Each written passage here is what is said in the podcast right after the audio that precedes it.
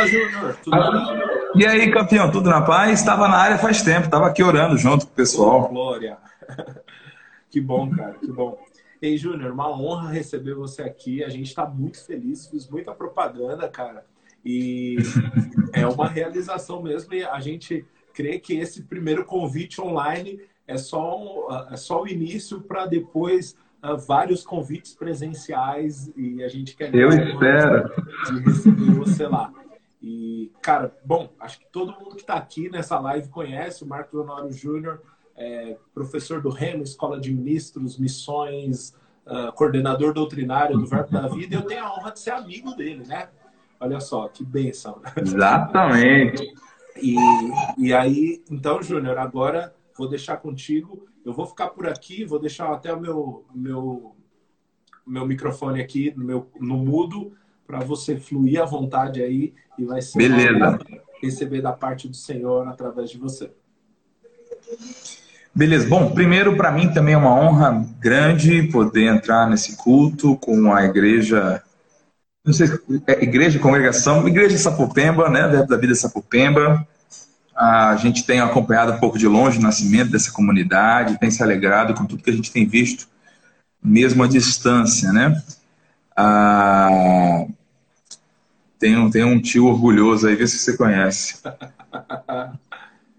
Ah, eu queria agradecer ao pastor Dedé por essa oportunidade. Eu, eu creio mesmo que vai ser um tempo, vai ser uma, uma abertura de porteira, né, para a gente estar mais vezes aí presencialmente, conhecer a igreja, poder, como diz o apóstolo Paulo, né, compartilhar os dons de Deus, tanto de vocês para mim, como aquilo que Deus compartilhou na minha vida para vocês. Eu queria deixar uma palavra ah, que tem servido para mim durante muito tempo.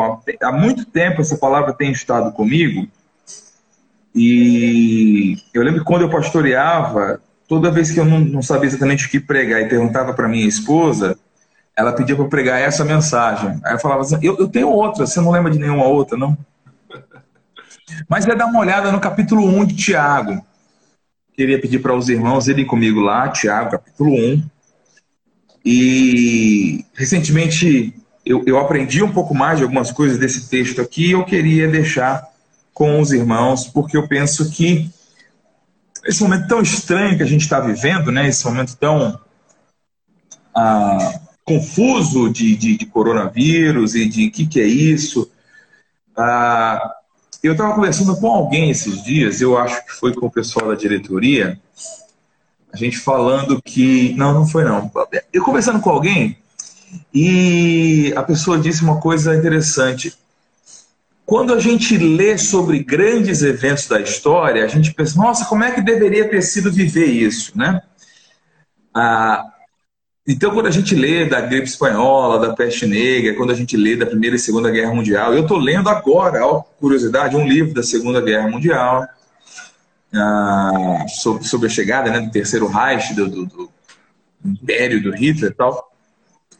E, e, a gente fica imaginando né, que realidade é aquela. Mas é quando você faz parte da história, não é tão legal como a gente imaginava.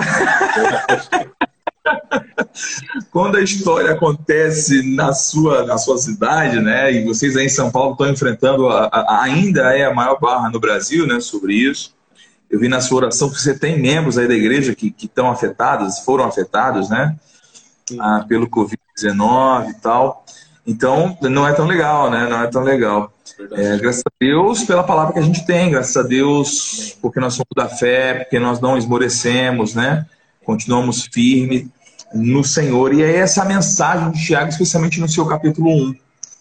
Ah, tem um detalhe. Normalmente a gente, quando vai ler as cartas, a gente meio que pula o primeiro versículo, porque ele parece só uma saudação. Mas tem um detalhe aqui, já no capítulo, no versículo 1, muito importante. Ele diz assim: Tiago, servo de Deus e do Senhor Jesus, Jesus Cristo, as doze tribos que se encontram na diáspora, salva, saudações. Eu penso que hoje, né, para o cidadão aí de, de, de, Sapopemba, no século XXI, né, enfrentando a Covid-19, esta frase de Tiago não diga muita coisa. Né? Apenas a saudação. Mas algumas coisas são importantes. Bom, primeiro, quem é esse Tiago aqui? Quem é esse cara? Tiago, ele é irmão de Jesus, né? E uma coisa que pouca gente se dá conta é que Tiago, ele não era seguidor de Jesus até a ressurreição de Jesus.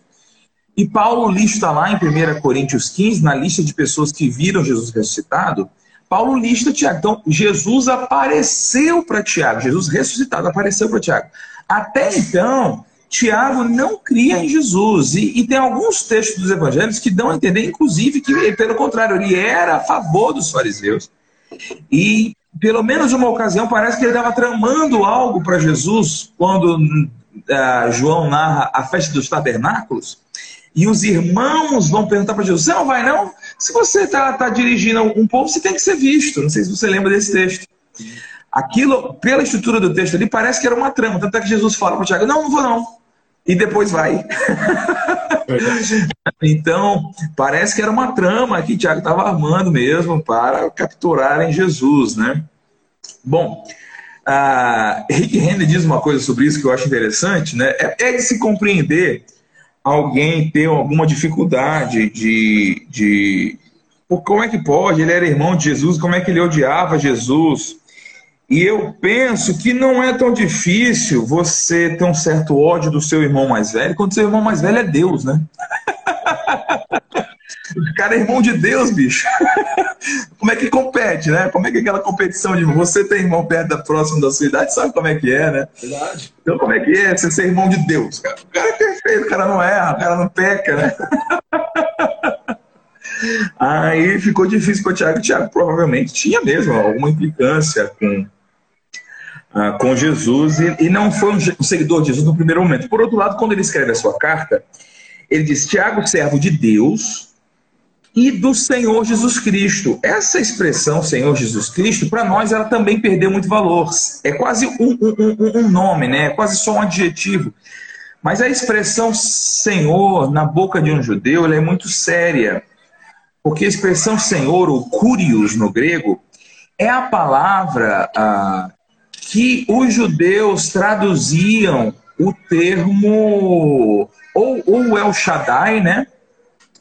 ou até mesmo algumas vezes, para não falar o tetragrama, que era o nome de Yahvé, para não falar o nome Yahvé, eles usavam essa palavra aqui, né? Então, é, ele fala assim: Eu sou servo de Deus e do Deus Jesus Cristo.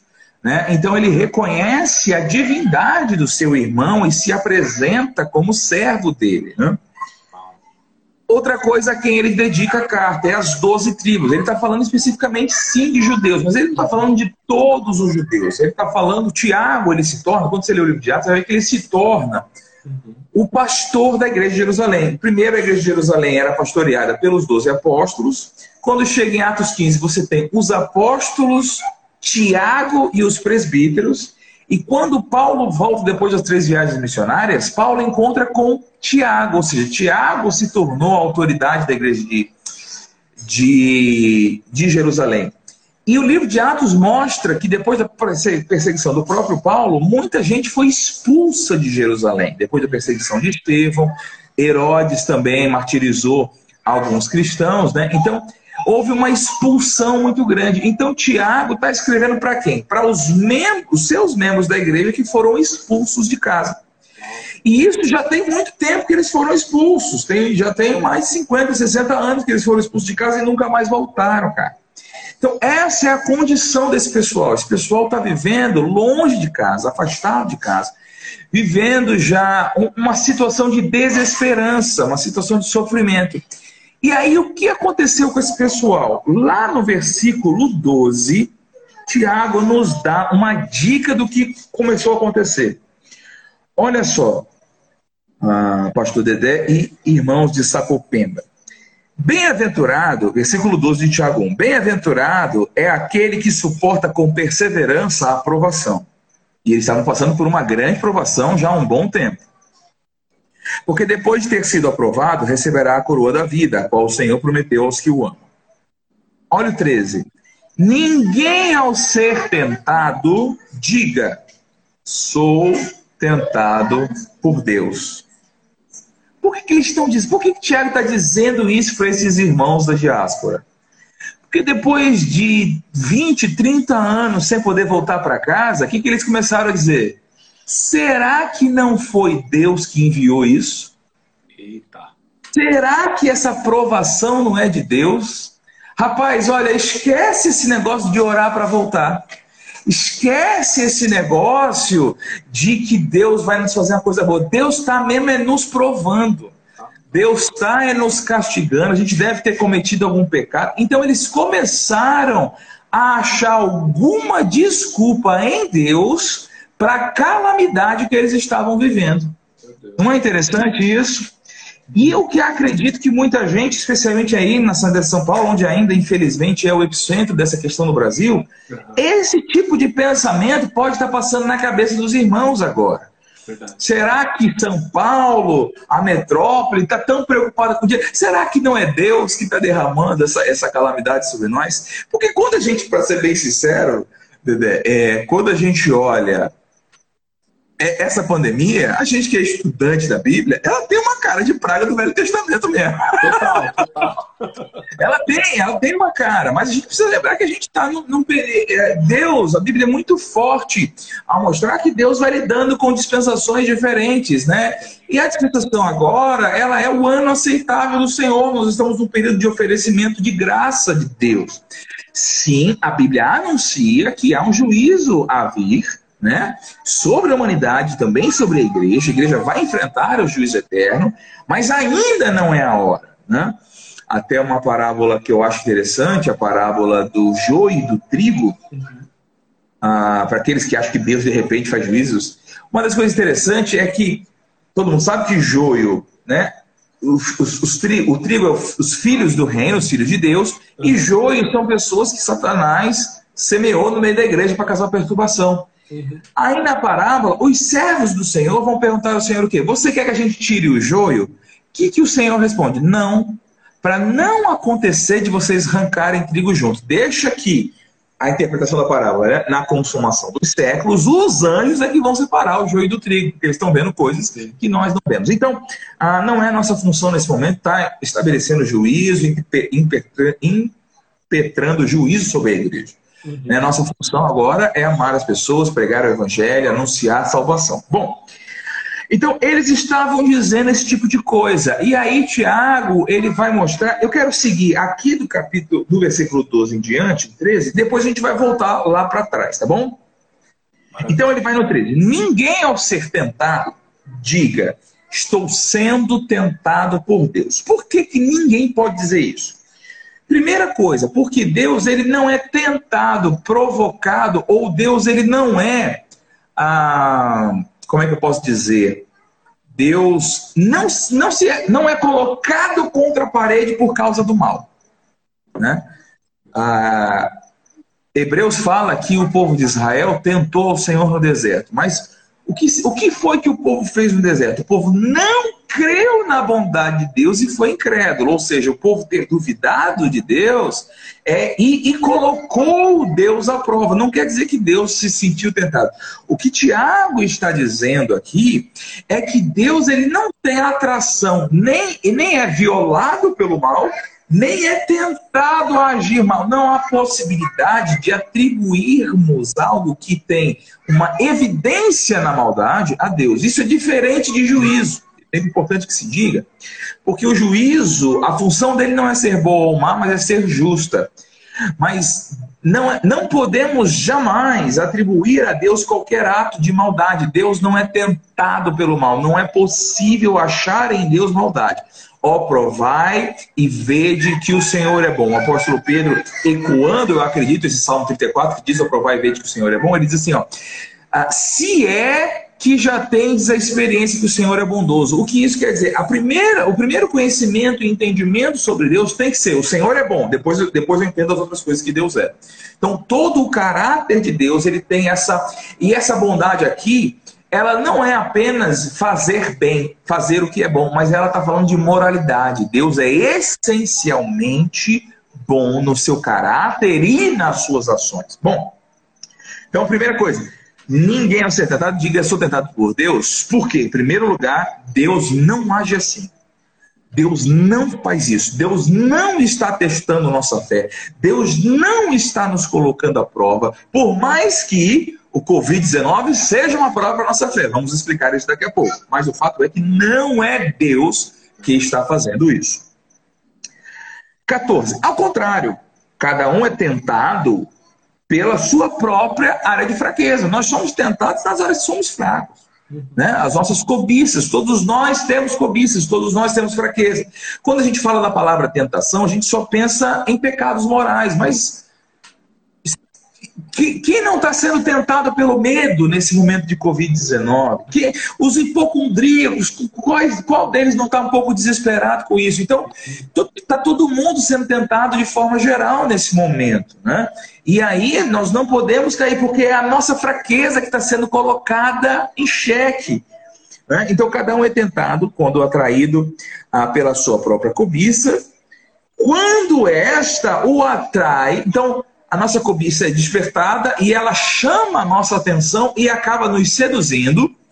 Então, essa cobiça que nos atraiu e nos seduziu, ela vai conceber e ela vai dar à luz o quê? O pecado. E o pecado consumado gera morte. Então, numa situação de medo dessa, a gente não pode permitir ser atraído por essa cobiça de, de, de, viver com medo e não pode cair no medo, porque aí a gente vai entrar em pecado e aí vai estar mesmo na mão do diabo e na mão do Covid-19, do que quer que seja.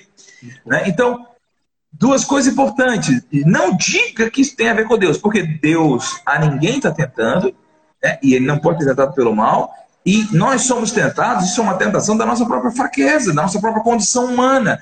Momentos como esse são muito bons, Dedé. Ah, não sei se cabe dizer que uma, uma pandemia é muito boa para alguma coisa, mas essas situações de crise elas são muito boas para nos lembrar que não somos onipotentes. Nós somos da fé, nós cremos no poder de Deus, nós somos mais do que vencedores, mas tudo isso que temos é em Deus através de Cristo Jesus. Não é na nossa força, não é o nosso braço. Quando Paulo disse eu posso todas as coisas naquele que me fortalece, não é porque ele era forte, mas é porque ele tinha alguém forte que o fortalecia. Tanto é que ele diz isso: eu posso ser exaltado, posso ser humilhado, tenho experiência de fome e de escassez. Eu posso qualquer coisa. Eu venço qualquer essas coisas. Por quê? Porque eu sou Paulo, eu sou fera? Não. Por causa ou naquele que me fortalece. Então, é, é, muito importante esses momentos onde a nossa fraqueza física é colocada à prova, né? Caramba, você está andando pela rua, alguém respira, você pode pegar um negócio desse. Isso é uma, mostra uma fragilidade muito absurda, né? E então ele diz: cada um. A, então a cobiça, depois de haver concebido, dá luz do pecado, e o pecado, uma vez consumado, gera morte. Aí, olha o comentário do versículo 16. Não se enganem. Por quê? Porque era isso que estava acontecendo com o povo com, com, com os judeus espalhados. Tiago está dizendo, gente, não se engane. Não comece a dizer que é Deus. Não, não, não corrompa a sua fé, não perca a sua fé, não, não esmoreça na sua fé. Não se engane, meus amados irmãos. Lembra de uma coisa, ó. Toda boa dádiva, é o versículo 17. Toda boa dádiva e todo dom perfeito, eles são lá do alto, descendo do Pai das Luzes, em quem não pode existir variação ou sombra de mudança. Lembra o que, o que Deus teve a sua vida, pois segundo o seu querer, ele nos gerou pela palavra da verdade para que nós fôssemos como os que primícias das suas criaturas. No meio dessa situação, não perca de vista quem de fato nós somos. Né? Nós somos primícias da sua criatura, Deus está a nosso favor, toda boa dádiva e todo dom perfeito é que vem lá do alto. Isso não está vindo de Deus, isso não é obra de Deus, Deus não está fazendo isso, Deus não está derramando isso, não. Toda boa dádiva é que vem de Deus. Oh, aleluia. Aleluia. É, é, a coisa estranha é pregar na live e não ouvir amém, é uma coisa estranha. Eu tenho que acostumar a ler amém agora. Mas vamos em frente. Então, essa, essa é a condição. E, e, e, e Tiago primeiro ajustou a atitude para depois ajustar a teologia. Eu ajustei a teologia e vou agora seguir Tiago como ajustar a atitude. Vamos voltar lá para cima? Né? Vamos ler de novo o versículo 1. Então ele diz: Tiago, servo de Deus e do Senhor Jesus Cristo, a todas tribos que se encontram na diáspora, saudações. Então, já vimos Tiago falar que isso não é Deus que faz. Uhum. Dois, meus irmãos, tenham por motivo de toda alegria ou de grande alegria a minha versão aqui, eu estou lendo na nova Almeida atualizada, versão maravilhosa. O fato de passarem por várias provações. Então, primeiro, Tiago não disse se alegre pelas provações, mas pelo fato de passarem. Amém? Amém. Então, meus irmãos, tenham por motivo de toda alegria. Então, o que Tiago está dizendo é: momentos de provação não são momentos para enfrentar com choro. Uau. São momentos para enfrentar com alegria. Isso é muito importante. Existem momentos para sofrer, existem momentos para chorar, Salomão já disse isso. Uhum. Mas momentos onde percebemos uma aprovação externa, o que, que, que, a gente fez pelo Covid-19? Nada, ele veio de fora, é uma aprovação. Uhum. Não é verdade? Então, esses momentos devem ser enfrentados com alegria. Por quê? Sabendo que a aprovação da fé de vocês, ela vai produzir perseverança. Então, Tiago está nos dando aqui duas ferramentas para enfrentar provações: alegria e fé. O que ele está dizendo é: provação não é momento de você adaptar sua crença por causa dela. Isso é muito importante. É momento de você enfrentá-la pela fé e se alegrar. Isso é muito importante. Não é hora de desistir, não é hora de rever, repensar: será que é verdade isso que o pastor Dedé ensina? Será que é verdade isso que eu aprendo no Rema? Não é hora disso na provação. Provação enfrentamos com fé e alegria. E quando enfrentamos com fé e alegria, isso vai produzir em nós uma coisa importante, que é o quê? Aprenderemos a sermos pessoas perseverantes que não desistem diante de dificuldades. E por que, que isso é importante? Porque olha o que a não a aprovação, mas a perseverança vai produzir. Ora, a perseverança deve ter ação completa, para que vocês sejam perfeitos e íntegros, sem que lhes falte nada. O que produz isso em nós? Aprovação? Não. A perseverança. A perseverança nos faz perfeitos, íntegros e nada deficientes, ou sem falta de nada. Agora, isso aqui é importante, porque Tiago ele deixa claro o contexto que lemos é óbvio, ele deixa claro que a aprovação não está vindo de Deus, porque de Deus vem boa dádiva e dom perfeito. Mas ele mostra que a aprovação pode sim ter uma utilidade. Então, por que cargas d'água somos provados? Eu tenho uma resposta para isso, Dedé. É porque a gente está vivo. Ah, muito bom. Olha só, no Sermão da Montanha, no famoso Sermão da Montanha, Jesus termina com aquela passagem sobre os dois fundamentos. Né? Ele fala: aquele que ouve as minhas palavras e as pratica, ou seja, guarda o evangelho e vive o evangelho, ele é semelhante a um homem prudente que edificou a sua casa sobre a rocha. E o que aconteceu com esse homem? sopraram os ventos, caíram as chuvas, sopraram os ventos e transbordaram os rios e deram com ímpeto contra aquela casa e não caiu, porque foi edificada sobre a rocha. Quem é esse? É o que crê em Jesus? Não. É o que ouve o evangelho e pratica. Tá? Mas aquele que ouve as minhas palavras e não pratica, eu compararei ao homem nécio, que edificou a sua casa sobre a areia. E o que aconteceu com ele? Caíram as chuvas, sopraram os ventos, transbordaram os rios e deram com ímpeto contra aquela casa, mas no caso dele, a sua ruína foi grande. Então, veja, a mesma coisa que veio sobre os, o sábio que edificou sobre a rocha, veio a mesma coisa sobre o Nécio. Então, o que Jesus está mostrando para mim aqui? Primeiro, a universalidade dos ataques. Eu não sou atacado porque ando certo ou porque ando errado. Eu não sou atacado porque sou sábio ou porque não sou sábio. Eu não sou atacado porque pratico ou não pratico a palavra. Eu sou atacado porque ataque acontece. Essa é a grande coisa. Tem uma, tem uma, tem um, um, uma passagem de irmão Reagan que ele disse que uma irmã chegou para ele e pediu oração.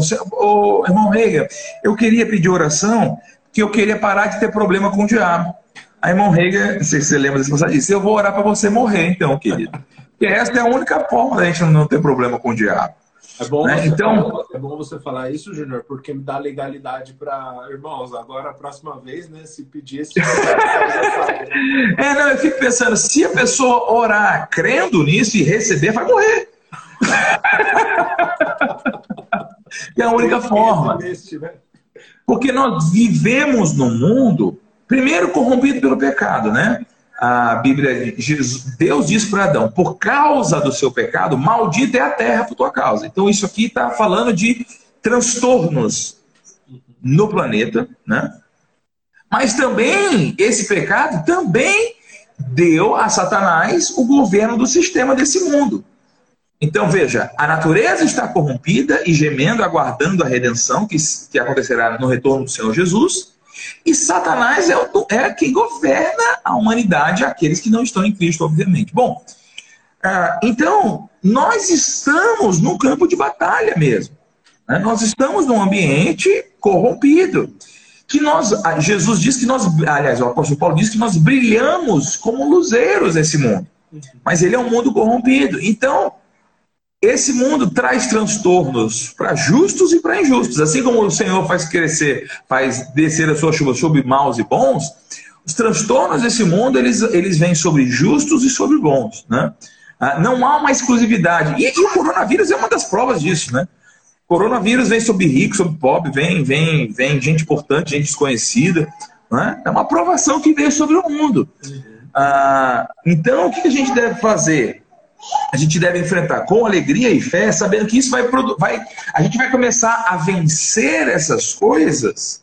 E ao vencer essas coisas, vai nos dando essa experiência, né? Que Paulo diz em Romanos 5, que a perseverança produz experiência, né? E a experiência é a esperança. Então, quando coisas assim se levantam, por maiores que sejam, elas são cada vez menores. Né? Como o irmão Reagan também falava, uma coisa muito interessante, ele dizia, no início do ministério, crer para 10 dólares era muito difícil. Hoje, às vezes, eu creio para um milhão de dólares com uma fé muito mais simples do que tinha que crer para 10 mil dólares. Por quê? Porque vencendo cada provação financeira que ele enfrentou pela fé, foi robustecendo a sua fé que chegou ao ponto que ele não tinha falta de nada. E isso não assustava mais. E eu penso que é disso que Tiago está falando. Então, quanto mais melhor tende, por motivo de toda alegria, o passar por várias. Por quê? Porque ao passando por várias, cada uma é uma chance de eu, pela fé, vencer, crescer. Então, tem aqueles que não se alegram, não levantam sua fé e eles só apanham, mas provação, por definição, passa. Então, tem gente que vai enfrentar o Covid-19 e vai sair apavorado e não vai ter crescido nada, mas tem gente que vai enfrentar o Covid-19 pela fé e com alegria e vai sair melhor. Que em nome de Jesus, todo, todo, todo telespectador dessa live seja um desses. Amém. Aí, olha, um conselho bom que Tiago dá nessa situação. Versículo 5. Se, porém, algum de vocês necessita de sabedoria, faça o quê? Peça a Deus. Porque, afinal de contas, é bom uma boa dose de sabedoria em momentos difíceis, né?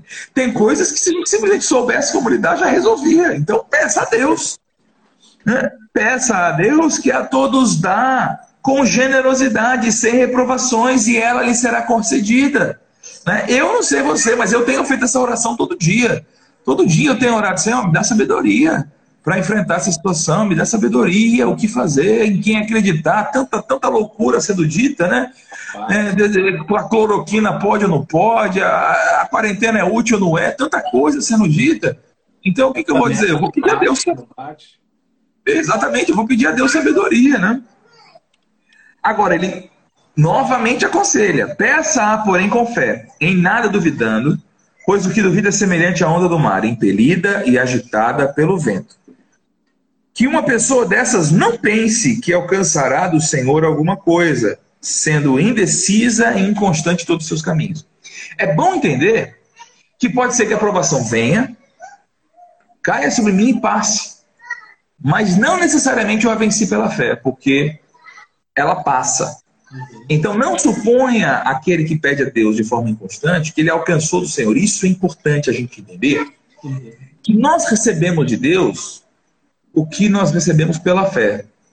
Se eu fiquei incrédulo no meio de uma crise dessa, a aprovação só passou. Porque provação passa. Provação nunca fica para sempre.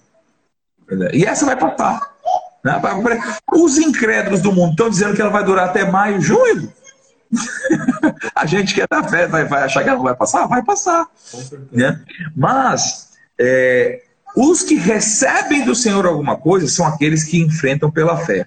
Os que recebem sabedoria são aqueles que pedem com fé. Os que são curados são aqueles que pedem com fé. Não suponha o incrédulo inconstante que vai alcançar do Senhor alguma coisa. E no meio dessa situação ele fala sobre irmãos humildes passando por dificuldade e irmãos ricos passando por dificuldade.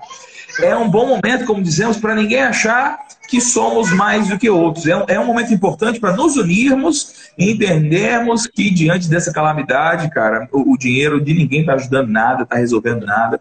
Pelo contrário, é hora da gente entender que cada, todos precisamos uns dos outros e, mais que tudo, precisamos de Jesus Cristo, Amém. precisamos da vida eterna, precisamos da presença do Espírito Santo, do poder do Espírito Santo operando em nós. Eu acredito que muita gente nessa live tenha visto ontem a live com o irmão Reiga, né? Até a nossa foi cancelada por causa deles, né? Sim.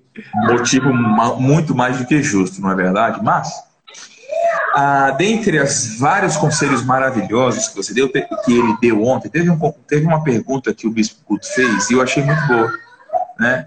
Ele disse assim: o que fazer nesse momento? Guto perguntou. A resposta do irmão Hegel foi: faça a mesma coisa.